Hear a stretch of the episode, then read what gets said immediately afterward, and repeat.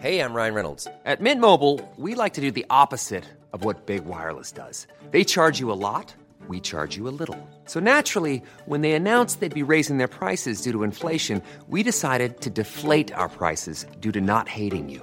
That's right. We're cutting the price of Mint Unlimited from $30 a month to just $15 a month. Give it a try at mintmobile.com slash switch. $45 upfront for three months plus taxes and fees. Promo rate for new customers for limited time. Unlimited more than 40 gigabytes per month. Slows. Full terms at mintmobile.com. Wir sprechen heute über eines der wohl kontroversesten Themen im Bereich der Sucht. Kontrolliertes Trinken. Ein legitimer Weg zur Heilung oder therapeutisch gestützter Selbstbetrug. Gibt es Menschen, für die sich so ein Programm lohnt? Und wie sieht das Angebot im Suchthilfesystem eigentlich aus?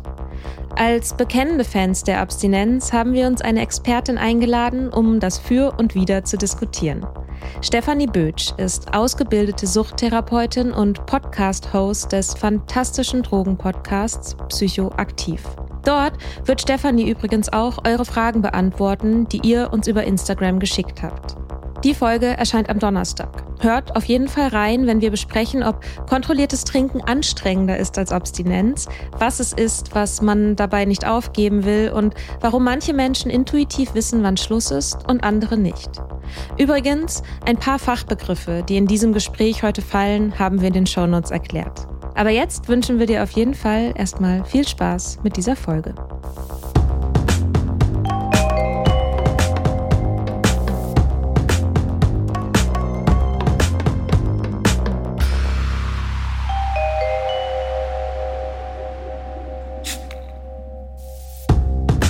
Hi Stefanie, schön, dass du Stefanie. da bist. Hey, schön, dass ich da sein darf. Ich freue mich richtig.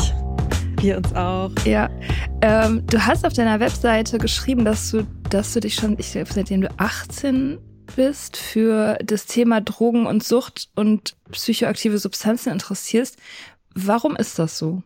Mm, ich war mit 18 ein Jahr in Kolumbien, habe dann ein soziales Jahr gemacht, so ein Auslandsjahr und da hat das so ein bisschen angefangen, weil ich muss ganz ehrlich sagen, ich bin so in einem fränkischen Dorf aufgewachsen, wo psychoaktive Substanzen außer Alkohol und Zigaretten jetzt keine große Rolle gespielt haben. Und auch irgendwie in meiner Familie und sowas war alles kein Thema. Und so, ich glaube, mein Einstieg war tatsächlich dann in Kolumbien. Ich habe da in einem Obdachlosenheim gearbeitet und da hatte ich extremst viel Kontakt mit äh, psychoaktiven Substanzen logischerweise. Und da habe ich mich das erste Mal damit beschäftigt, wie psychoaktive Substanzen, vor allem illegalisierte, ja wie so eine Parallelwelt in unserer Gesellschaft aufmachen, sei es politisch, sei es naja, sei es sozusagen eine eigene Wirtschaftsstruktur und habe mich mit Verantwortung auseinandergesetzt. Ne? Ich habe sehr intensiv das Leid in Kolumbien gesehen und mich dann auch damit auseinandergesetzt, ja, okay, das entsteht ja irgendwie auch durch den europäischen beziehungsweise westlichen Konsum. Und das waren so meine Einstiegsinteressen, wie ich in dieses Thema so reingekommen bin und habe dann soziale Arbeit studiert, als ich heimgekommen bin. Und das hat sich dann immer weiter entwickelt. Genau, und habe mich dann seitdem nicht mehr, hat mich nicht mehr losgelassen. Mm, das heißt, du hast also sozusagen einen, äh, immer einen Blick von außen gehabt und nicht aus deiner eigenen Geschichte, so wie wir ähm, sich das rausentwickelt, sondern du hast immer geguckt, das finde ich irgendwie total cool, wenn man das hat, wenn man dann so, ähm, wenn man da so nüchtern dann drauf gucken kann irgendwie. Also, naja, im wahrsten Sinne sozusagen. Das ist, äh, ja, ist total interessant.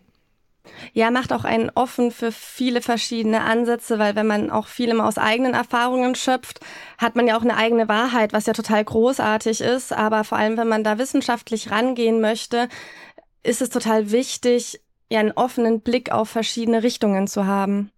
Und genau über so eine äh, andere Richtung reden wir heute. Wir sind ja große Verfechterinnen der Abstinenz. Ich glaube, das wird jetzt niemanden groß überraschen. Wir reden aber heute über ein Thema, das total kontrovers ist und immer wieder diskutiert wird, wo auch die Emotionen sehr hochschlagen. Vielleicht bei uns auch dann zwischendrin mal. Und das ist das kontrollierte Trinken. Und auch damit hast du dich sehr früh auseinandergesetzt. Und du hast auch deine Bachelorarbeit darüber geschrieben. Und deswegen erstmal die Frage, worüber reden wir genau, wenn wir über kontrolliertes Trinken reden?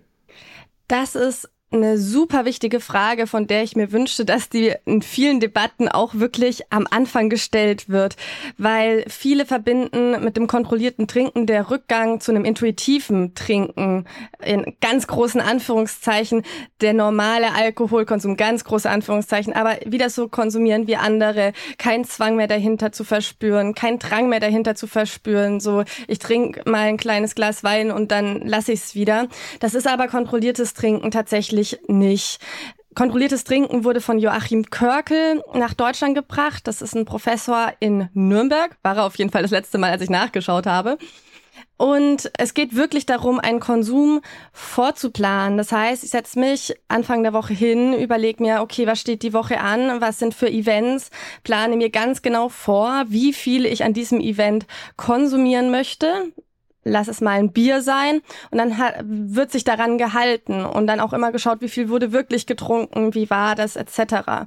Und all das ist in so ein Gruppenprogramm gebettet. Das sind, glaube ich, so zehn Gruppensitzungen, zehn oder zwölf Gruppensitzungen, wo das einen wirklich dann begleitet, beigebracht kontrolliert wird, um sich sozusagen dieses kontrollierte Trinken zu erarbeiten. Und das ist eigentlich wirklich im engen Sinne damit gemeint, was kontrolliertes Trinken ist. Bei mir kommt einfach als allererstes die Frage, und das geht? also so ganz blöd, einfach dieses, weil ich mir das, ich kann es mir einfach nicht, ich kann mir das nicht vorstellen, dass das langfristig funktioniert. Gibt es dazu Studien? Mm, ja, da sind wir halt schon bei dem ersten Problem. Ja, es, es gibt Studien dazu. Die sind tatsächlich aber auch nicht auf die Länge angelegt. Dazu gibt's ganz wenig. Das liegt nicht daran, dass das keinen interessiert, sondern es liegt maßgeblich daran, dass es keine Kohle gibt. Und da sind wir schon mal bei dem ersten Problem so, wir haben eine Abstinenz, die sehr ausgiebig erforscht wird und wir haben ein kontrolliertes Trinken, das kaum ein Funding hat, das keine Kohle hat, um sich auszubreiten. Der andere Aspekt, den ich dahingehend auch immer sehr kritisch finde, ähm, wenn ich in Richtung Abstinenz gehe, stehen mir so viel mehr Angebote ähm, zur Verfügung und das eben zu entwickeln, zu erreichen. Aber beim kontrollierten Trinken habe ich halt eigentlich nur dieses Gruppenprogramm, das in Deutschland angeboten wird, was ja viel weniger intensiv ist, als wenn ich jetzt eine Suchttherapie oder ähnliches mache. Trotz allem in diesen Forschungen, die es gibt, zeigt es auf der einen Seite, ja, es geht, es gibt eine Konsumreduktion an dem Aspekt, oder aber auch, und das finde ich auch sehr wichtig zu betonen und was für mich eigentlich der viel zentralere Punkt auch ist, viele haben, also ich glaube, bei der einen Studie waren es 30 Prozent ungefähr, wo sie das mal erhoben haben, sind dann in die Abstinenz gewechselt ich, ich weiß nicht, also für mich ist immer schwierig, abgesehen davon, dass es irgendwie so krasses rotes Tuch für mich ist, kontrolliertes Trinken, wenn ich das schon höre, denke ich so, what the fuck, nein. Ähm, die, die Schwierigkeit, finde ich, ist, die, die Zielgruppe ganz genau zu bestimmen, weil das ja, also die Leute, die wirklich gar kein Problem haben, die eben so intuitiv trinken, wie du gesagt hast, die machen sich da so wenig Gedanken darüber, dass sie nie auf die Idee kommen würden, so ein Programm zu machen. Und die Leute, die wiederum schon die Kontrolle verloren haben, das sind ja die Abhängigen letztendlich. Und da, ich meine, du sagst gut, es gibt keine, keine Langzeitforschung, aber ich, ich persönlich, vielleicht liegt es auch an meiner Bubble oder so, ich habe noch nie jemanden getroffen, bei dem das funktioniert hätte.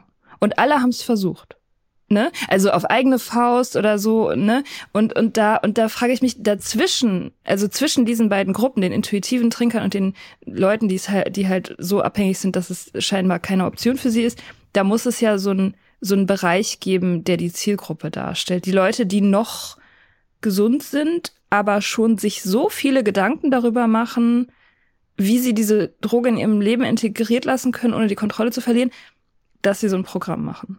Ja, das, ich habe da extra mal die S3-Leitlinien nochmal rausgesucht. Die S3-Leitlinien vielleicht zur das ist Du bist so fundiert, das ist so toll. Vika frohlockt. Quellen. ja, Entschuldigung. Finde ich sehr wichtig bei dem Thema, also bei allen Themen, weil ich meine, die ganze Suchtforschung ist so geschwurbelt. Deswegen ist mir so ja. diese Wissenschaftlichkeit auch in meinem Podcast so wahnsinnig wichtig, weil ich nicht einfach mitschwurbeln möchte. Genau, die S3-Leitlinien.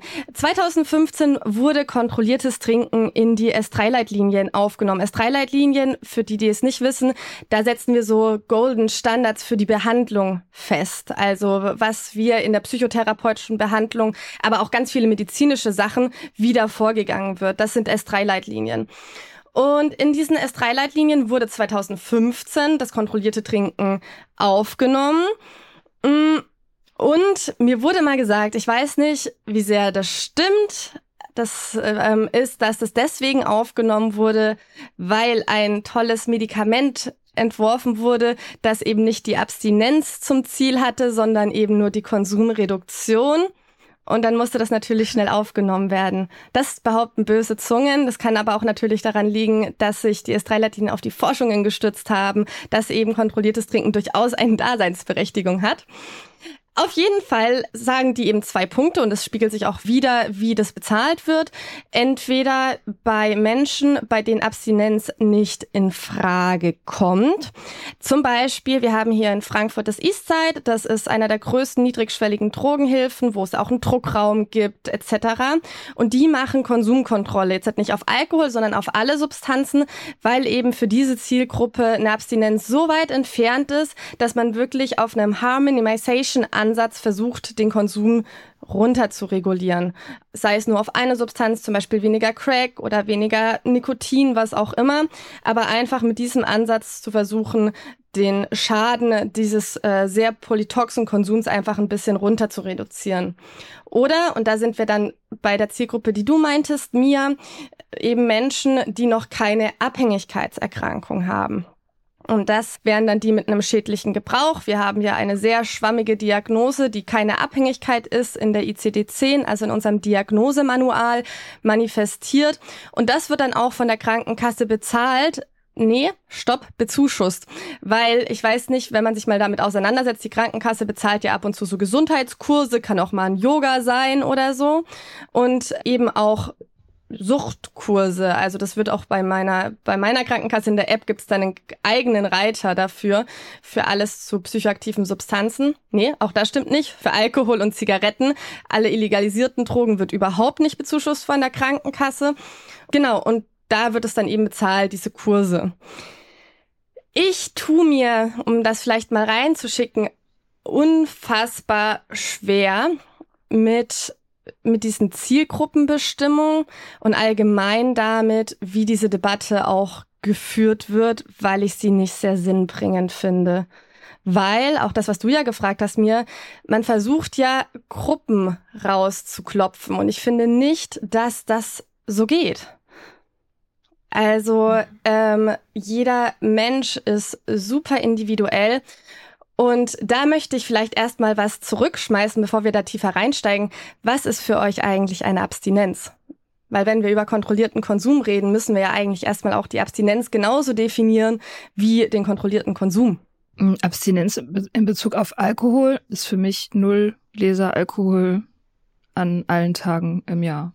Also einfach kein Alkohol. Und ich glaube, schwammiger wird's da, wenn wir darüber reden, was wir unter Nüchternheit verstehen. Ja weil bei Abstinenz, ich finde, das kann sich dann irgendwie halt auf welche Sache auch immer beziehen. Das ist relativ spezifisch. Ich meine, du kannst von allen möglichen Sachen abstinent sein. Mhm. Nüchtern, würde ich sagen, ist eher eine Art zu leben, wo die, die Begrifflichkeit oder die Art, es zu beschreiben, die ich dafür habe, ist überhaupt nicht wissenschaftlich weil das eher was ist, wo ich sage, okay, du, es ist der Versuch, sich nicht selbst zu verarschen, mhm. so. Und das betrifft, würde ich sagen, Suchtstrukturen. Also ich glaube zum Beispiel, dass wenn jemand sich nüchtern nennt und die Person vielleicht mal MDMA nimmt oder so, also hatten wir ja auch in der Folge über äh, Ayahuasca, dass es gar nicht unbedingt bedeuten muss, dass du nie irgendwas anderes mal nimmst, weil wann ist man schon mal wirklich nüchtern? Man ist immer beeinflusst. Man ist immer beeinflusst durch Sachen. Also sei es wie du isst, sei es wie du schläfst, sei es keine Ahnung, ob du wütend bist, ob du fröhlich bist, irgendwas im Außen wird dich immer beeinflussen. Und der Punkt ist aber, würde ich sagen, für mich die Nüchternheit ist schon dieses Buffering wegzulassen, also diese Schicht, die ich zwischen mich und die Realität lege oder zwischen mich und die Welt lege, das zu versuchen, nicht mehr zu machen. Und das bedeutet für mich, bedeutet es kein Alkohol zu trinken, es bedeutet auch keine, nicht zu kiffen zum Beispiel. Und ich bin sehr froh, auch nicht mehr zu rauchen, weil ich da auch sagen würde, das hat auch so eine Funktion oder kann zumindest so eine Funktion haben. Aber ich würde auch keiner Person ihre Nüchternheit absprechen, wenn sie sagt, sie raucht. So, ich meine, Selbsthilfe-Meetings, du kannst, kannst, nicht zu, du kannst nicht zu AA gehen und sagen, ihr seid alle nicht nüchtern, weil ihr Zigaretten raucht oder Kaffee trinkt, so, weil machen halt alle. Ja, Mika, und damit finde ich aber deine Definition deutlich besser und durchdachter als das, mit was sich die Suchthilfe im Prinzip beschäftigt. Weil innerhalb der Suchthilfe wird ja an einer Illusion festgehalten, dass man das substanzübergreifenden Abstinenz das ist, was, was es zu erreichen gibt, egal mit welcher Substanz ich ein Problem hatte. Es wird dann von Suchtverlagerung, Suchtgedächtnis gesprochen, beides zwei Dinge, die extremst schlecht erforscht sind, aber völlig vorgehalten werden als Argumente, die anscheinend wissenschaftlich sind, aber so halt wirklich kaum, ja, kaum untermauert ist mit Forschung. Eben, und dann wird man, kriegt man das so mit, aber Zigaretten sind okay, Kaffee ist okay und dann widerspricht sich schon mal die Grundlage der Abstinenz, wie die Suchthilfe damit arbeitet in sich. Deswegen finde ich das, was du sagst, so dieses Weglassen von Suchtstrukturen, sich klar sein, was zum Beispiel nicht zu konsumieren geht für einen selbst. Bei dir meintest du jetzt Alkohol und Cannabis. Ja, viel logischer für eine einzelne Person als irgendwie so grob, ja, lass es alles, könnte schief gehen. Mhm. Und jetzt kommen wir mal zu dem Punkt, was ich halt eben so wichtig finde. Ich finde dadurch, dass es sich erstmal so grundlegend widerspricht, also wie, wie mit Abstinenz auch umgegangen wird im Suchthilfesystem oder auch mit dem kontrollierten Trinken, oder mit einem kontrollierten Konsum, da, ich glaube, da beißt sich das schon mal im ersten Schritt, weil das alles so leicht auseinanderzureißen ist, wenn man mal einen Schritt tiefer da in die Hinterfragung geht. Und dann ist das andere, was ich vielleicht noch wichtig finde zu betonen, ist ja, Abstinenz ist ja nichts, was in der Suchttherapie entwickelt wird. Abstinenz ist für unser komplettes Hilfesystem die Voraussetzung auf ein Recht auf Therapie. Und da mhm. frage ich mich halt mal ganz ehrlich, was ist das denn für ein therapeutisches Menschenbild? Weil mhm. ich als Therapeutin, als Suchttherapeutin entwickel die Ziele mit meinem Klienten. Und das funktioniert ja bei der Abstinenz. Ich würde ja niemals sagen, ah ja, du hast Depressionen, komm doch wieder, wenn deine depressive Episode vorbei ist und dann, wenn du wieder klar im Kopf bist, dann reden wir drüber. Ne? Es ist sozusagen, meine mhm. Abstinenz ist erzwungen vom Hilfesystem, um Hilfe zu erlangen. Und da wird es einfach total schwer. Das heißt, wenn wir von einem kontrollierten Trinken reden oder warum ich die Debatte wichtig finde, obwohl ich vielleicht von dem Programm selbst kontrollierten Trinken ich so jetzt halt gar nicht machen würde als Therapeutin. Ich habe da ein bisschen einen anderen Ansatz oder einen anderen Weg. Aber schon allein das in die Diskussion zu bringen, sollte im besten Fall dazu machen, dass sich das Hilfesystem dahingehend öffnet, dass Menschen therapeutische Hilfe bekommen, auch wenn keine Abstinenz da ist. Und das finde ich halt schon so abstrus, dass ich als Suchttherapeutin, wenn ich jetzt in einem strukturierten Bereich arbeiten würde, niemanden aufnehmen könnte, der seine Abstinenz nicht halten kann. Klar, ich arbeite mit Rückfall, aber eigentlich setze ich das voraus, sonst gibt es keine therapeutische Arbeit. Und das auch, ne, wenn ich euren Podcast gehört habe, gibt's ja auch den Weg zur Abstinenz. Es gibt zwar diesen Stichtag, wo ich sage, okay, jetzt ist aus, aber es gibt ja auch einen Weg zur Abstinenz, der mit Versuchen von Konsumkontrolle einhergeht, etc. Ne? Und warum darf ich als Therapeutin oder ich weiß nicht, gebe ich euch mal zurück, wie hilfreich wäre es für euch gewesen, in so einem Zeitpunkt schon wirklich suchttherapeutische Hilfe zu bekommen? Ohne Stigma, ohne alles, so einfach so, hey, ich gehe zur Therapie, weil ich an meinem Konsum was ändern möchte. Ich weiß nicht, ob Abstinenz was für mich ist.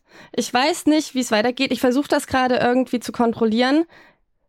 Das wäre jetzt so mein Ziel, das herauszufinden. Und ich kann an diesem Zeitpunkt keine Therapie anbieten, solange eine Abhängigkeitsdiagnose diagnostizierbar ist. Und aus diesem Grund finde ich die Diskussion über Konsumreduktion so wichtig nicht darum, was ist besser, was ist nicht besser. Das interessiert mich überhaupt nicht. Es gibt kein besser und schlechter, weil das kann man immer nur individuell mit jedem einzelnen Menschen erarbeiten. Aber darauf, dass wir Abstinenz nicht als Ziel in der Therapie definieren, sondern als Eintrittskarte für Therapie, ist das halt eben das Problem, wo wir Menschen halt einfach eine Richtung zwingen, ein riesengroßes Stigma aufbauen, warum Menschen es sehr schwierig haben, ins Hilfesystem zu kommen und Menschen in der motivationalen Lage nicht therapeutisch begleiten können. Beraterisch ja, therapeutisch nein, finde ich super schwer. Ich weiß nicht, ob das damals für mich relevant gewesen wäre.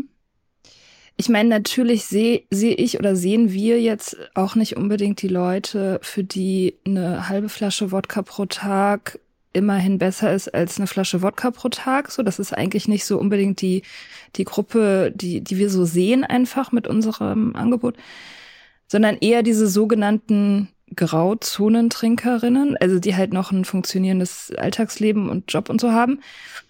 Mm, ich habe damals definitiv versucht, kontrolliert zu trinken. Ich habe auch so Literatur zu dem Thema gelesen und so weiter.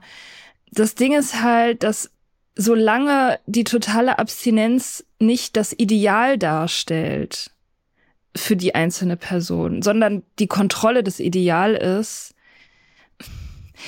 ist es halt so, es, es wirkt halt so unaufrichtig. So, so ein Arbeiten daran, dass ich diese Substanz weiterhin konsumieren kann, wirkt halt so unaufrichtig und so wie so eine riesige Zeitverschwendung. So, weil ja, ich, ich weiß nicht, wie ich das sagen soll. Es ist halt, natürlich stimmt es. Ich bin da total der Meinung, dass man die Leute nicht, nicht abschrecken darf und dass man jedem Menschen helfen sollte, der abhängig ist. Aber mit dieser Zielsetzung, so, wir arbeiten jetzt in irgendwie 180 Sitzungen daran, dass du das im, äh, am Ende im Griff hast.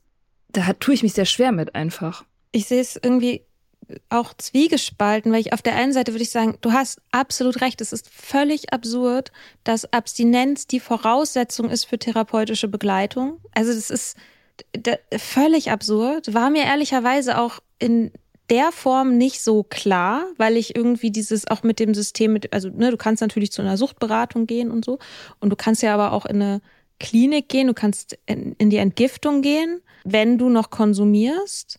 Aber ich weiß auch, tatsächlich auch von einigen Leuten, für die das schwierig war, dass die, die haben vielleicht jetzt eben nicht diese Flasche Wodka am Tag getrunken, aber die haben es halt auch nicht geschafft, für einen längeren Zeitraum nicht zu trinken. Und die hätten vielleicht auch gar nicht unbedingt die, die Entgiftung, weil die nicht körperlich abhängig waren, sie haben es aber anders auch nicht hingekriegt und die waren in genau so einem in so einem Limbo einfach, wo die, wo die gar nicht wussten, wohin soll ich mich denn jetzt richten. Und für die wäre es natürlich total gut zu sagen, okay, Abstinenz schaffe ich nicht, ich strebe das vielleicht an, ich kann aber schon therapeutische Hilfe in Anspruch nehmen, wenn ich noch trinke und versuche erstmal das zu reduzieren oder mich das zu reflektieren und so. Die Frage ist halt, um das aufzulösen, dass Abstinenz die Voraussetzung ist, brauchen wir dafür kontrolliertes Trinken als Therapieziel. Das wäre ja sozusagen wieder der gleiche, dieses gleiche Umkehren von Eintritt versus Ziel, was wir bei der Abstinenz haben, bei der Abstinenz haben wir das Problem, okay, es gilt als Eintrittskarte, nicht als Ziel. Und wenn wir jetzt beim kontrollierten Trinken sind, könnte man ja sagen, okay, kontrolliertes Trinken wäre die Eintrittskarte, aber ist nicht Therapieziel. Wäre ja auch denkbar. Also es ist sozusagen die Frage, äh, ich gehe hundertprozentig mit mit dem Kritikpunkt. Ich weiß nicht, ob ich hundertprozentig mitgehe damit, dass kontrolliertes Trinken deshalb stärker in den Diskurs sollte als Ziel. Ja, und da bin ich halt eben auch total deiner Meinung tatsächlich. Deswegen sage ich ja so mit kontrollierten Trinken. Ich finde, das kontrollierte Trinken ist so ein bisschen eine veraltete Debatte meiner Meinung nach, weil das kontrollierte Trinken war, glaube ich, so dieser Tabubruch. Ich glaube, deswegen ist es auch so groß geworden. So plötzlich kommt da jemand und sagt, hey, äh, Abstinenz muss nicht als einziges, äh, ist nicht die einzige Möglichkeit, damit umzugehen. Und dann hatten wir diesen Tabubruch. Aber, ne, genauso auch wie du sagtest, mir, so das, das fühlt sich an wie eine Zeitverschwendung. Ich sehe es und ich kann vielleicht einfach mal das an Beispiel erklären, wie ich das sehe. Das macht es vielleicht ein bisschen einfacher. Ähm, ich hatte einen Klienten, der mit einem super hohen Cannabiskonsum zu mir gekommen ist. Das waren, glaube ich, drei, vier Gramm pro Tag. Und dann ist erstmal die Frage, und da sind wir wieder beim Punkt, was ist die Zielgruppe? Weil ich bin aktuell noch der Meinung, es gibt keine Studien dazu, das ist Eigenerfahrung. Man braucht eine gewisse Abstinenzfähigkeit, um Therapie zu machen. Ne, mir dein Beispiel mit einer Flasche Wodka auf eine halbe zu reduzieren, damit kann ich keine tiefgreifende Therapie machen. Denn es muss irgendwo eine Connection zu den Gefühlen da sein. Ich kann auch keine Therapie machen, wenn jemand jedes Wochenende MDMA ballert, weil dann behandle ich eine chemisch konstruierte Depression. Das ist sehr frustrierend als Therapeutin und als Klient oder Klientin. Ne? Also es muss erstmal im ersten Schritt geklärt werden, okay, was ist ein Konsum, der während der Therapie überhaupt weiterlaufen kann, dass man mit der Therapie arbeiten kann. Weil das, was du gesagt hast, mir, das sehe ich sozusagen als Harm Minimization ähm, Aspekt von, okay, ich versuche von einer Flasche Wodka auf eine halbe Flasche zu gehen, weil es anders nicht geht. Da sind wir wieder bei dem, bei dem absoluten, okay, wir versuchen wenigstens ein bisschen Schaden abzugrenzen. Mich interessiert aber auch äh, wirklich, wie kann ich noch Therapie machen mit Konsum und Abhängigkeitserkrankung. So, und er kam mit einem sehr hohen Konsum zu mir und sagte, ja, er möchte Therapie machen, er möchte nicht ganz aufhören. Und ich sage, okay, dann schauen wir mal, ob das, ne, ist es möglich, auf dem Wochenendkonsum zu reduzieren? Wie viel für einen Wochenendkonsum? Auf gar keinen Fall durch die Bank durch sozusagen das Wochenende. Ich glaube, zwei Joints am Wochenende waren es am Ende und Alkohol hatte er seiner Meinung nach nie Probleme und auch da wird das durchgesprochen und festgelegt, ganz genau festgelegt, von was wir reden. Und ich setze das nicht als Sinn, du musst das so machen, sondern das brauchen wir erstmal als Minimum, um überhaupt eine Therapie stattfinden zu lassen. Und das motiviert, und das ist so meine Erfahrung, das motiviert erstmal grundlegend sein, äh, den Konsum richtig dolle runterzufahren, weil die Bock auf Therapie haben. So, und ähm, dann kommen wir zum Thema Zeitverschwendung. Und da, glaube ich, ist das Problem auch, warum diese Debatte so krass festgefahren sind. Weil wenn ich da an diesem Punkt anfange mit einer Suchttherapie, was bestimmt nicht bei allen möglich ist, vor allem die extremst harte Konsummuster haben, das ist mir völlig klar, dann entwickelt man einen Konsum oder einen Nichtkonsum therapeutisch begleitet. Man arbeitet an den Themen, die die Person hat und dann spreche ich das vielleicht mal an, so hier, wie ist es denn eigentlich mit deinem einen Joint am Wochenende, was die Hauptsubstanz ist? Wie lange denkst du denn eigentlich über die Woche über diesen einen Joint nach? Ist sozusagen dieser eine Joint, diese ganzen Gedankengänge wert? Bringt der dir überhaupt noch so viel? Also ich lasse den nicht einfach da stehen, sondern versuche es, wie ich das halt als Therapeutin mit ganz vielen Themen mache, mit Selbstwertthemen, mit emotionalen Themen. Ich gehe in die Hinterfragung und lass meinen Klienten, meine Klientin sich eine Haltung entwickeln. Und das bedeutet nicht, dass er vielleicht dann am nächsten Tag das aufhört oder bei nächsten Woche es aufhört, aber man fängt darüber nachzudenken, so lohnt es sich? Ist dieses Festhalten am Konsum, was mir erstmal so wichtig ist, warum ist mir das eigentlich wichtig? Und daraus darf man dann etwas entwickeln und eine viel solidere Grundlage bauen, ne? auf das, was man sich dann am Ende entwickelt hat, als dass ich sage, ja, es gibt nur Therapie, wenn du abstinent bist. Ne? Und deswegen wünsche ich mir halt als Therapeutin einen viel früheren Punkt. Ne? Und das entlädt sich alles auf dieser kontrollierten Trinkendebatte, finde ich aber überhaupt nicht mehr modern genug. Ich finde, aus, aus meiner persönlichen Sicht gibt's viel interessantere Vorgehensweise, die ich viel freier gerne ausprobieren wollen würde, beziehungsweise auch viel mehr studientechnisch begleiten würde, um zu gucken, geht das? Und wie gesagt, das geht sicher nicht bei allen, ne? Aber ich glaube, man könnte vor allem, wenn man so von auch von diesem Graubereich spricht, deutlich mehr Menschen erreichen, weil rein, also die Studien, werden leider immer nicht so viele gemacht, aber man redet ja immer nur von so zehn Prozent, die dieses Hilfesystem erreichen. Und bei ganz vielen steht diese Eintrittskarte Abstinenz eben dazwischen.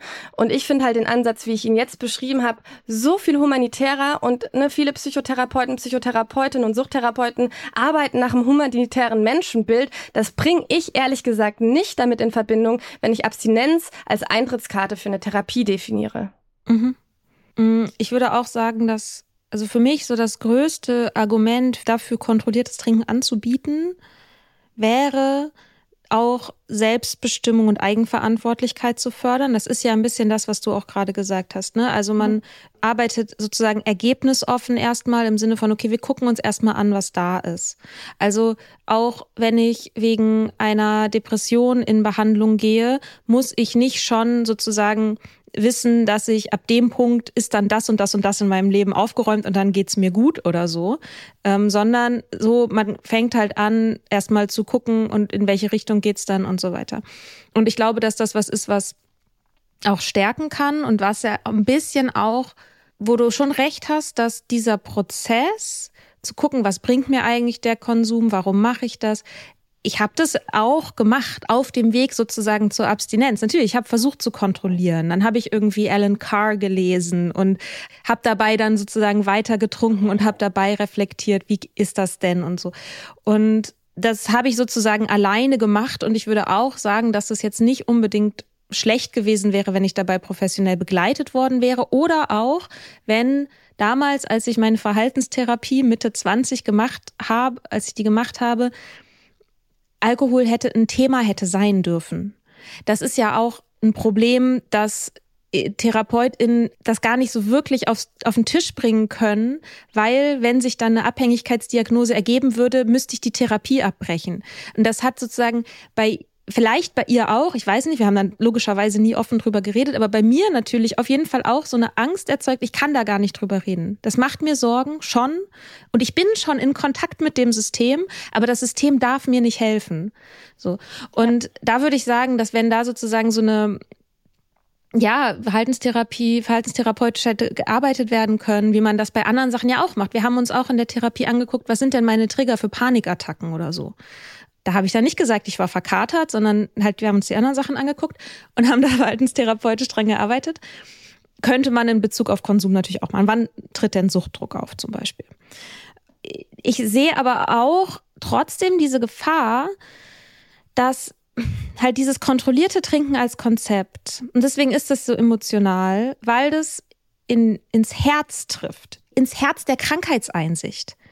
Also der Moment für uns, die jetzt nüchtern leben, der Moment, in dem man sich eingesteht, ich kann die Scheiße nicht kontrollieren, in der Moment der Kapitulation, der Moment, in dem man loslässt, der erste Schritt bei AA, dieses Befreiende, was das hat.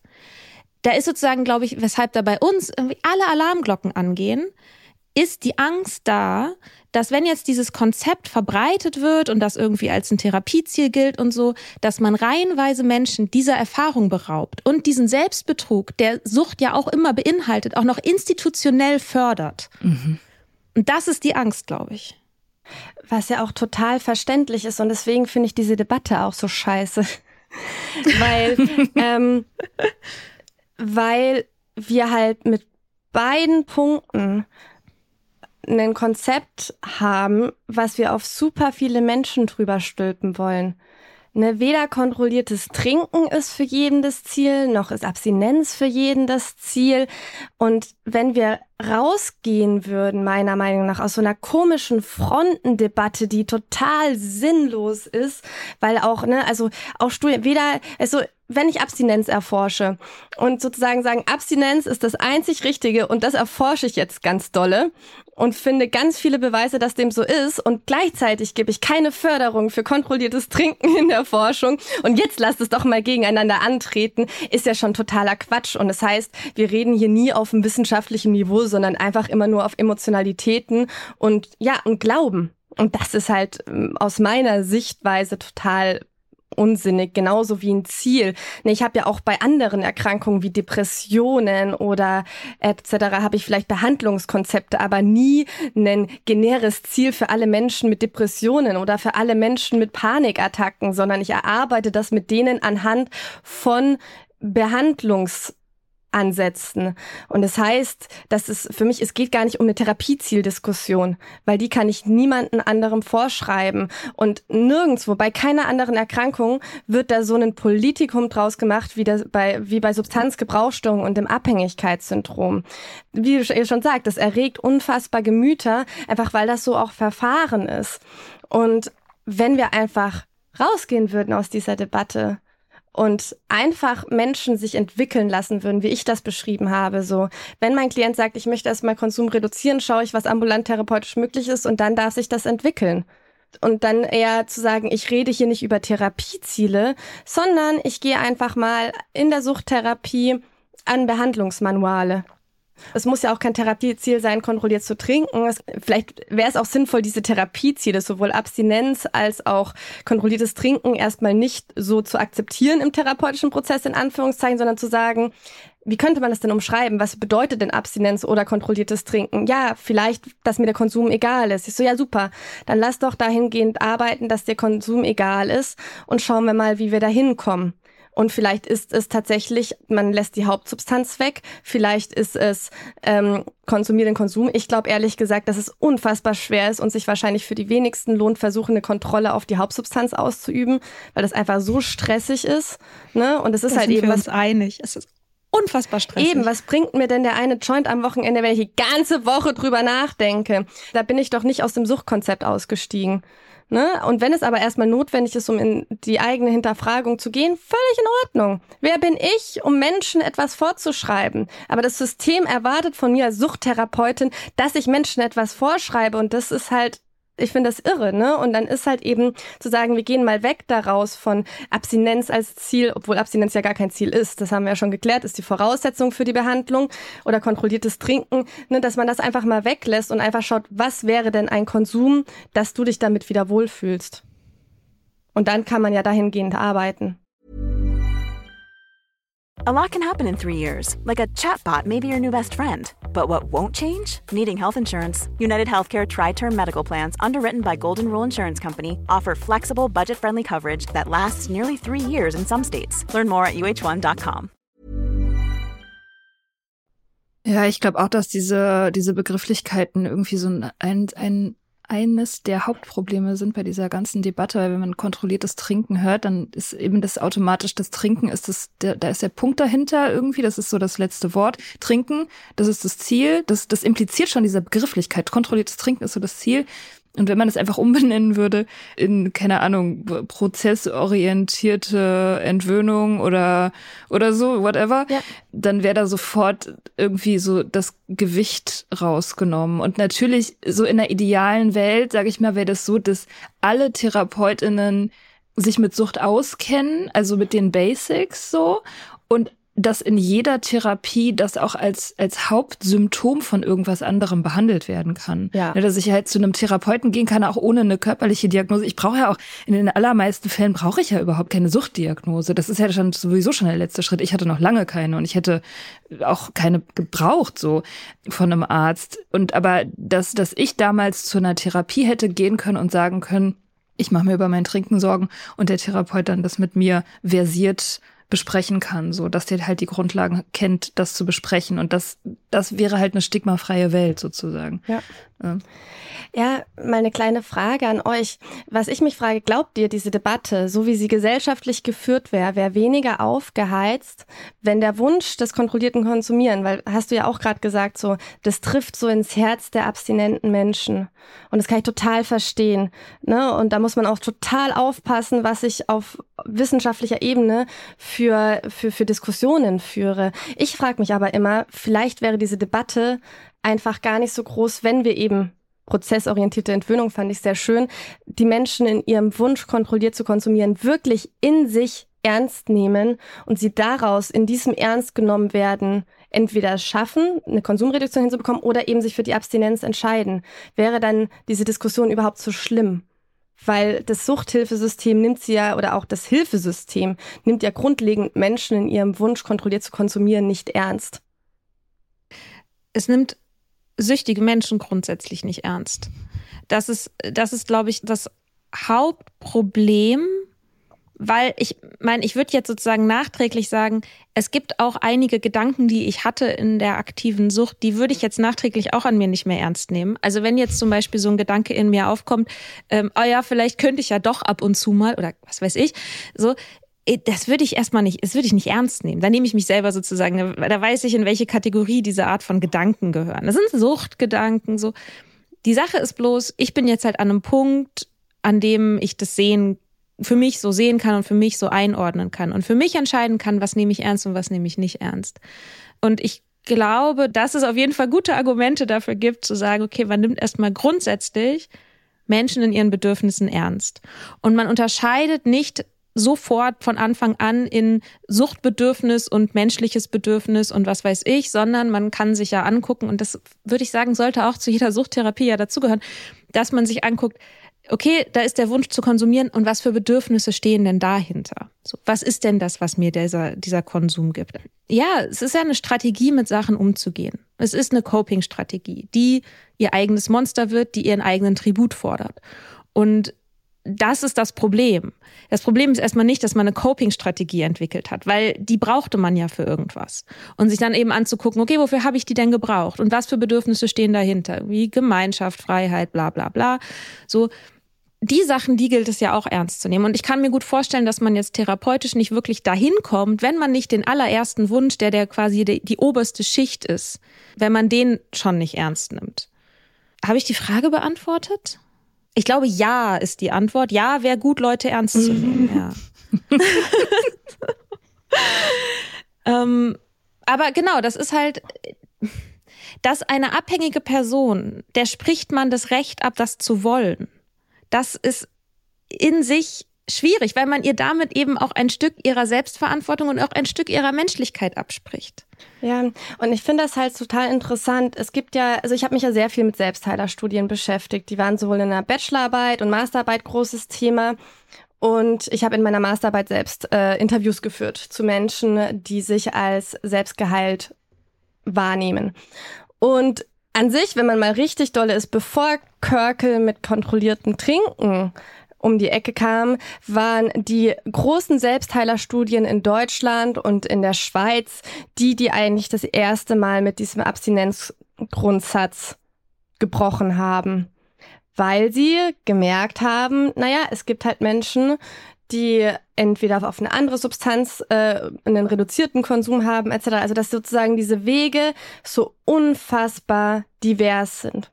Das habe ich auch in meinen Interviews, die ich für meine Masterarbeit gemacht habe, gemerkt. Und das finde ich halt total interessant, weil diese, diese Studien, die wurden eigentlich viel zu wenig hergenommen, um so ein therapeutisches Herangehen zu entwickeln. Weil das Schöne ist es, und deswegen höre ich auch so gerne Sober Podcast, höre euch so gerne zu, und finde diese Selbstheilungsstudien so interessant, weil die intuitive Herausentwicklung aus einem Konsum, die ich für mich mache, in der ich alles ausprobieren kann, weil mir keiner eine Abstinenz diktiert, weil mir keiner irgendwas diktiert, eben auch zeigt, was für eine große Range an Möglichkeiten das geben kann. Ne? Und, und das ist total interessant, diese längeren Prozesse über eine längere Zeit mal zu begutachten, zu schauen, was es da für Tarierungspunkte gab. Ne? Und dann merkt, okay, wenn ich eine Substanz weglasse, geht die andere hoch. Das war es dann noch nicht. Nächste Runde. Und man sich dahin sozusagen hinahlt bis zu einem Konsum, in dem man sich gut und wohl fühlt oder einem Nicht-Konsum, bis man sich wohlfühlt.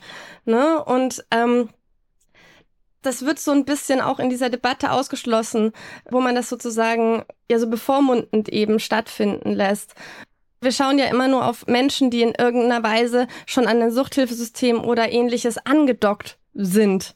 Ne, und die natürlich auch dementsprechend mit den ganzen Inhalten des Suchthilfesystems oder der Selbsthilfegruppen gefüttert werden. Aber wenn man da mal rausgeht und schaut, was denn sonst so alles möglich ist, merkt man halt einfach, es gibt halt so viele Möglichkeiten weil der Mensch so individuell und, und bunt ist.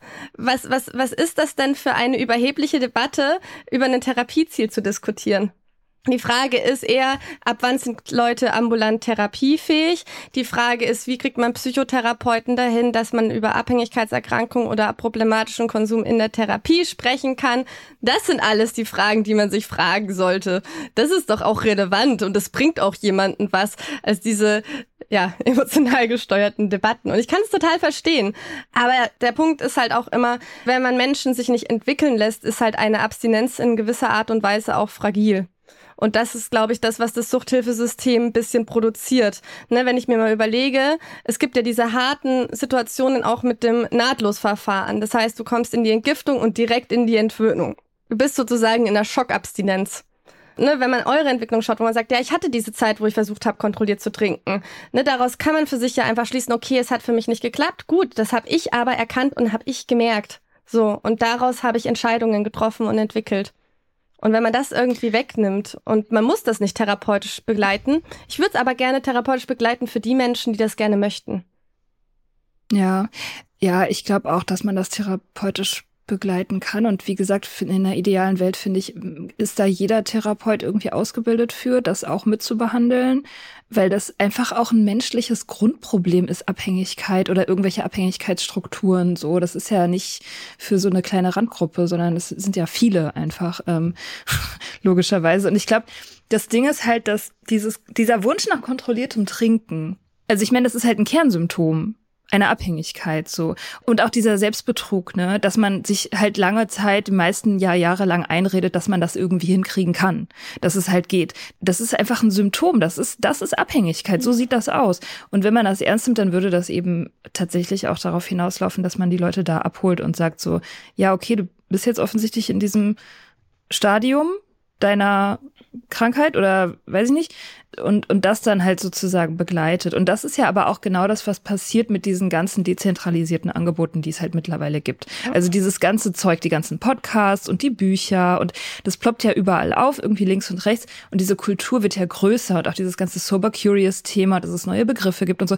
Das, das greift ja überall da. Also das, das sind ja alles diese ganzen Punkte, die wir uns ja auch gesucht haben. Ja. Ne, wir haben das ja auch nicht im luftleeren Raum gemacht. Also wir hatten jede Menge Input. So, wir hatten Podcasts. Ich hatte sechs, sieben Podcasts, die ich gehört habe. Ich hatte Bücher und irgendwie Erfahrungsberichte von Leuten. Also das war ja alles nicht mein, das ist ja alles nicht meine eigene Idee gewesen.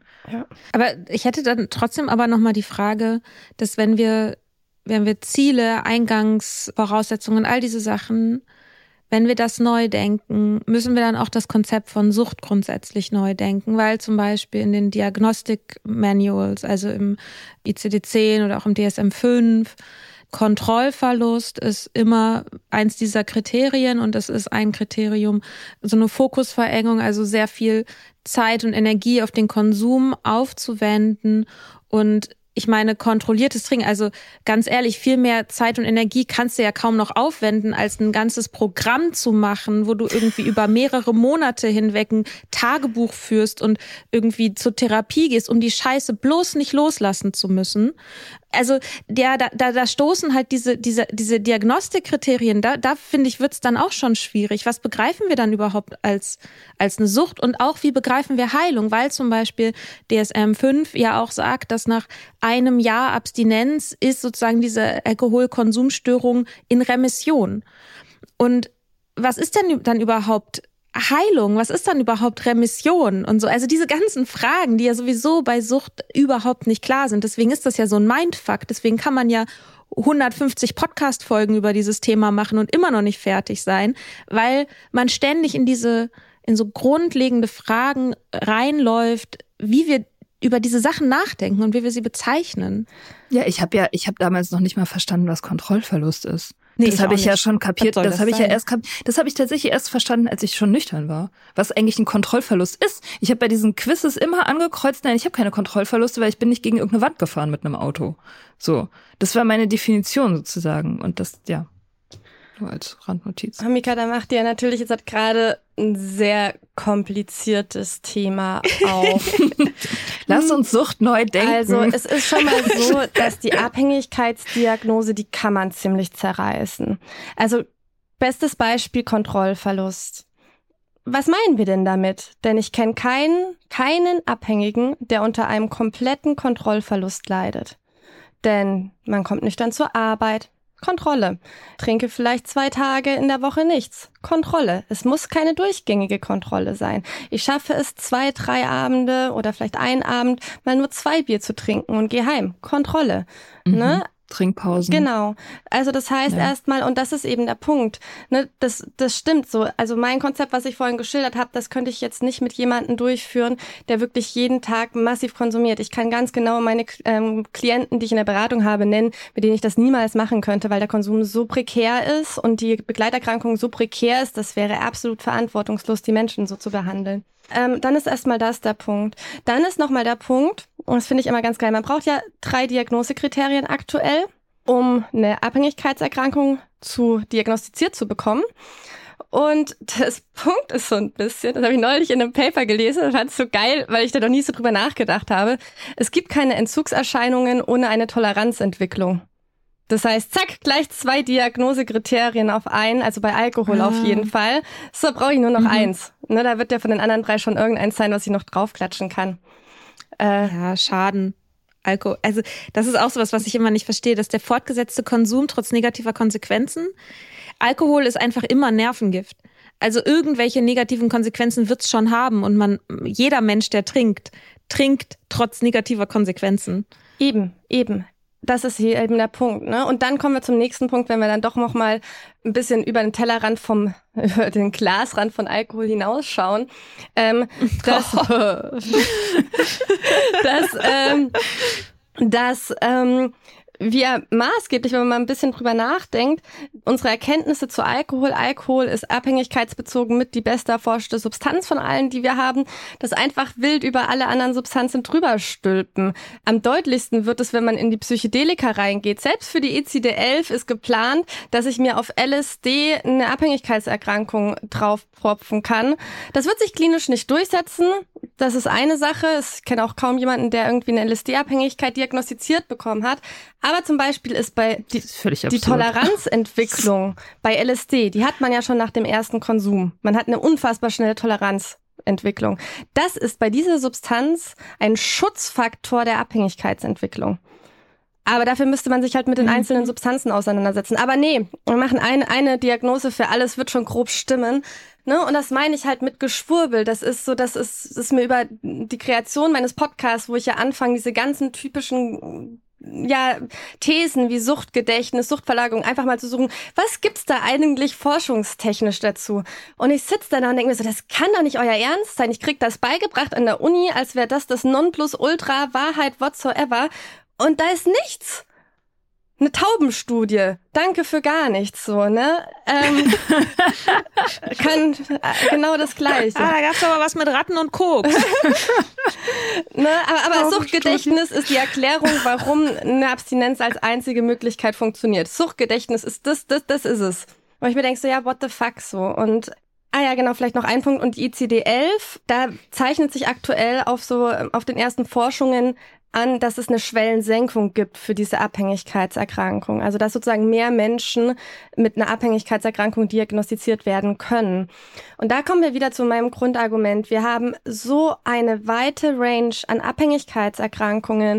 Und ich finde es total schade, die DSM-5, die hat ja diese drei Stufen, leicht, mittel, schwer, dass wir nicht versucht haben, irgendeine Stufe zu machen, weil da dementsprechend jemand, der keine Ahnung, Alkohol konsumiert täglich, lass es eine Flasche Wein sein, natürlich genau die gleiche Diagnose hat wie jemand, der komplett Polytox was auch immer diagnostiziert. Klar hast du dann die Substanz anders definiert, aber es ist an sich genau die gleiche Diagnose. Und wir haben so eine weite Range, versuchen es aber mit einem Konzept abzufedern. Und das ist ja total irre. Ich habe ja auch für leichte Depressionen ein anderes Konzept wie für mittelschwere, wie für schwere. Alles hat eine verschiedene Intensität. Und wie gesagt, für manche Menschen, die brauchen die Abstinenz in einem sicheren Rahmen, um überhaupt Therapie machen zu können, weil die Begleiterkrankungen so schwer sind. Und da geht es auch am stationären Weg überhaupt nichts vorbei. Und ich will das auch gar nicht absprechen. Ich, ich, es gibt keine 0-1-Lösung in diesem Thema. Aber wir brauchen halt eine höhere Diversität, um die Individualität von Heilungsprozessen begleiten zu können, weil Heilung ist nicht von jetzt auf gleich, das ist ein Prozess und der geht auch weiter, wenn eine Abstinenz erreicht ist. Ne? Und wir setzen aber bei Abhängigkeitserkrankungen viel zu spät an und es kommt ein absolutes Geschwurbel im System raus mit den Psychotherapeuten. Das ist ja absolut wild, weil wenn die in ihrer Ausbildung nicht in der Suchtklinik waren, um ihre Stunden zu machen, dann haben die ja faktisch nie Kontakt mit Menschen mit Abhängigkeitserkrankungen, weil die im ambulanten psychotherapeutischen System nicht erwünscht sind. Mhm. Und dann kommen wir zu sowas, dass eben nicht über Konsum geredet wird und man sich dann fragen muss, ja, ist denn eine, wie, wie wirksam ist eine Therapie, wenn, ne, Mika, wie du sagtest, mit den Panikattacken, dass der Kater da völlig reinschießt, weil ein Kater physisch genau die gleichen Symptome hat, Grundsymptome wie eine Panikattacke. Sowas muss besprochen werden. Das ist so relevant, so, ne? Ähm, mhm. Und das kann man nicht einfach weglassen. Ja. Es liegt noch viel Arbeit vor uns. Mhm. Ja. Ich finde es interessant. Also es, für mich würde ich zum Beispiel jetzt sagen, wenn wir haben zwar jetzt irgendwie gesagt, ja, diese Frage kontrolliertes Trinken, ja, nein, ist eigentlich auch eine Quatschfrage, so, weil es um andere Themen geht. Und ich würde sagen, auch auf der Systemebene absolut und das ist ja das Interessante, so, ne, dass, also du sprichst natürlich ganz stark von dieser Systemebene aus. Auch für deine Arbeit. Also, ne, dass du quasi, du willst einen Werkzeugkoffer, um Menschen individuell begleiten zu können und bedürfnisorientiert arbeiten zu können und Leute irgendwie in diverse Vermittlungen weitergeben zu können und so. Das ist absolut richtig. Stimmt alles. Und gleichzeitig denke ich, wenn es um kontrolliertes Trinken geht. Wenn mir jemand sagt, er macht das so, das, was Mia vorhin gesagt hat, denke ich, oh Gott, was tust du dir da an? Mhm. Was tust du dir da an? Also es bleibt sozusagen auch auf dieser, auf der individuellen Ebene, mh, mm, bleibt sozusagen beim, auch wenn ich dir in allem möglichen Recht gebe, denke ich auch so, ja, aber ich finde auch, dass die Abstinenz, die Nüchternheit hat ein schlechtes Image. Und wenn, wenn wir aus dieser Idee, aus so einem defizitären Bild von Nüchternheit heraus jetzt kontrolliertes Trinken propagieren, was ich sagen würde, das ist eine reale Gefahr. Auch in dem System, wo wir gerade schon drüber gesprochen haben, wo viele Leute sich nicht genug damit beschäftigen, wo Leute nicht genug aufgeklärt sind, sondern aus dieser Idee heraus, na ja, gut, man will halt irgendwie immer noch ein normales Leben führen und das, da gehört ja Alkohol mit dazu und Abstinenz ist immer auch so ein bisschen traurig und wenn man nicht mitmachen kann, gilt man als Alki und deswegen versucht man das Stigma zu umgehen. Aus diesen ganzen defizitären Ideen heraus, kontrolliert trinken zu wollen, das würde ich sagen, ist eine reale Gefahr daran und ich glaube, dass das letztendlich Menschen mit Abhängigkeitserkrankungen, gerade in Bezug auf Alkohol, einfach ins Knie schießt. Es, es sei denn, es ist eben, also ich meine, wenn, wenn ich jetzt keine Ahnung, wenn ich das jetzt anbieten würde, ja, also ich würde jetzt irgendwie Coach und ich würde kontrolliertes, Trinken, anbieten. Ich würde, also weil, weil ich ja weiß, also weil ich ja noch nie jemanden getroffen habe, der wirklich sich als abhängig begreift und das kontrollierte Trinken irgendwann hinbekommen hat. Ich kenne viele Leute, die in mal eine harte Partyzeit hatten in der Uni, paar Jahre, und dann aufgehört haben, ja, also die dann halt irgendwie zu einem normalen, in Anführungsstrichen, Konsum zurück, da kenne ich einige, aber das sind alles Leute, die haben sich nie als abhängig begriffen und die haben auch nie das, den Wunsch verspürt, irgendeine Hilfseinrichtung aufzusuchen. So. Also die, die ich kenne, das sind alles Leute, die abhängig waren und keiner von denen hat das kontrollierte Trinken dauerhaft hinbekommen, obwohl das natürlich für alle Abhängigen der heilige Gral ist. Der heilige fucking Gral. Das ist das, was du auf den Altar stellst. So. Die Kontrolle. So, das ist ja das Einzige, was du willst. Und ich wie gesagt, wenn ich jetzt ein ähm, dieses kontrollierte Trinkenprogramm anbieten würde, ich würde das immer im Kopf haben, so, okay, das kontrollierte Trinken, weil das ja das, der Köder ist, weil das ja alle wollen, ist sozusagen das trojanische Pferd ja. für die Abstinenz. Ja, genau so würde ich es auch. Ja. Was ja irgendwie auch so, so, ist, wenn man überlegt, 30 Prozent, also bei dieser einen Studie, ähm, sind auf die Abstinenz umgestiegen, ist ja zu dem Punkt gekommen.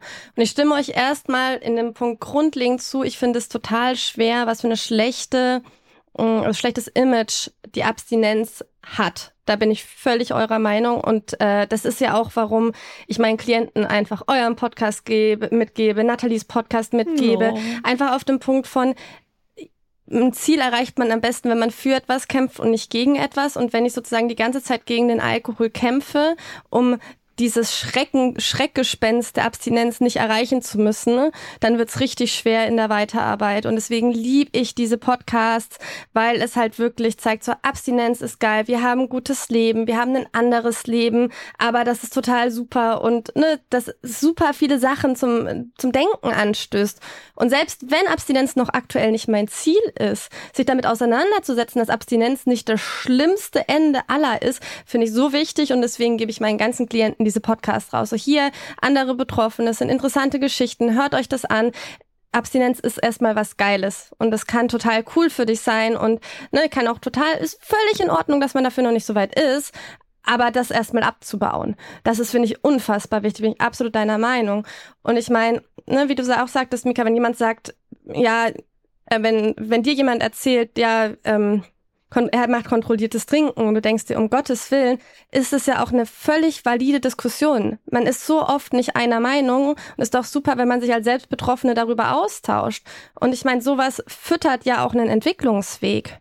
Und das ist, wie du schon sagst, ist ja auch eine andere Haltung, die ich als, als Therapeutin einnehme. Und wie gesagt, deswegen bin ich auch nur bedingt eben dieser Fan von diesem strukturellen, kontrollierten Trinkenprogramm, sondern möchte dieses Prozessbegleitende einfach gerne haben als Therapeutin.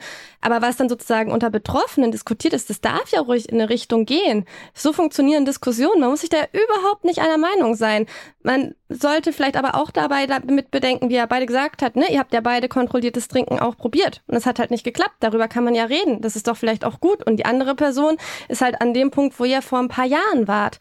Ne? Und das heißt, man findet Menschen im Prozess, sie fangen an zu hinterfragen, ist doch großartig. Warum sollte man dann nicht seine eigenen Haltungen teilen und auch eine klare Haltung haben? Ist doch völlig, völlig cool für jemanden da, jemanden zu haben, der sich auch extremst mit dem Thema auseinandergesetzt hat. Mhm. Ich meine, ich, mir ist auch gerade eingefallen, wir benutzen das Wort Abstinenz ja eigentlich fast nie. Ne? Mhm. Wir propagieren Nüchternheit. Ja. Und das wäre mhm. vielleicht auch so ein, so, ein, äh, so ein guter Weg, irgendwie zu sagen, nein, wir, wir streben hier nicht Abstinenz an, sondern Nüchternheit. So, das mhm. schließt da wieder den Kreis zu dem, was Mika vorher gesagt hat am Anfang, dass eben die, die Nüchternheit ja das eigentlich der eigentliche Benefit ist und dass das gar nicht so viel mit der Substanz selbst zu tun hat. Ja, absolut. Ja. Finde ich, wie gesagt, muss ich, das fand ich ganz, äh, nehme ich mir auf jeden Fall mit, ähm, weil Abstinenz ist natürlich der Begriff, der überall fällt in, im, im wissenschaftlichen Bereich. Aber es geht ja eigentlich um die Suchtfreiheit. Und die, mhm. weil ich meine, selbst mit so Aspekten, dass ich sage, ich finde Teilabstinenz funktioniert, das wäre ja in der Nüchternheit komplett mit inbegriffen. In, äh, da mache ich gleich das nächste Politikum auf im wissenschaftlichen, therapeutischen Bereich. Ja. Ähm, sind wir so ein bisschen am Ende? Willst du noch was teilen, Stefanie? Irgendwas, irgendeine Botschaft, die, die wichtig ist, die jetzt noch nicht gefallen ist? Eigentlich nicht. Ich glaube, so die Punkte, die mir als Suchttherapeutin unfassbar wichtig sind, sind, glaube ich, gut rübergekommen. Ja, und jeder darf seinen eigenen Weg gehen. Und das ist völlig in Ordnung. Und ich wünschte, man dürfte auf den eigenen Weg auch wirklich auf die volle Unterstützung des Hilfesystems zählen. Das werden wir, das werde ich noch mitbekommen. Ich bin noch jung, ich habe noch viele Jahre zu arbeiten. ja, und by the way, du machst richtig, richtig tolle und wichtige Arbeit. Also nicht nur, dass die Inhalte äh, mega geil recherchiert sind und fundiert und wissenschaftlich, sondern es sieht auch alles sehr gut aus und klingt alles sehr gut. Das ist ja immer wichtig, Branding. Also ja. so, dass in, insofern bist du da auch ein, ein wertvoller Beitrag, da ist es so einen wertvollen Beitrag. Dankeschön. Ja, vielen, vielen Dank dafür. Und genau, die Fragen, die wir über Instagram bekommen haben, die beantwortest du in deinem Podcast. Genau. Genau. Yes. Dann äh, hören wir uns da, da drüben bei Psychoaktiv. Und ähm, ich würde sagen, vielen, vielen, vielen Dank. Es war sehr spannend. Vielen Dank. Ja, danke für das coole Interview. Hat super viel Spaß gemacht. Sehr gerne. Dann schönen Sonntag. Schönen Sonntag.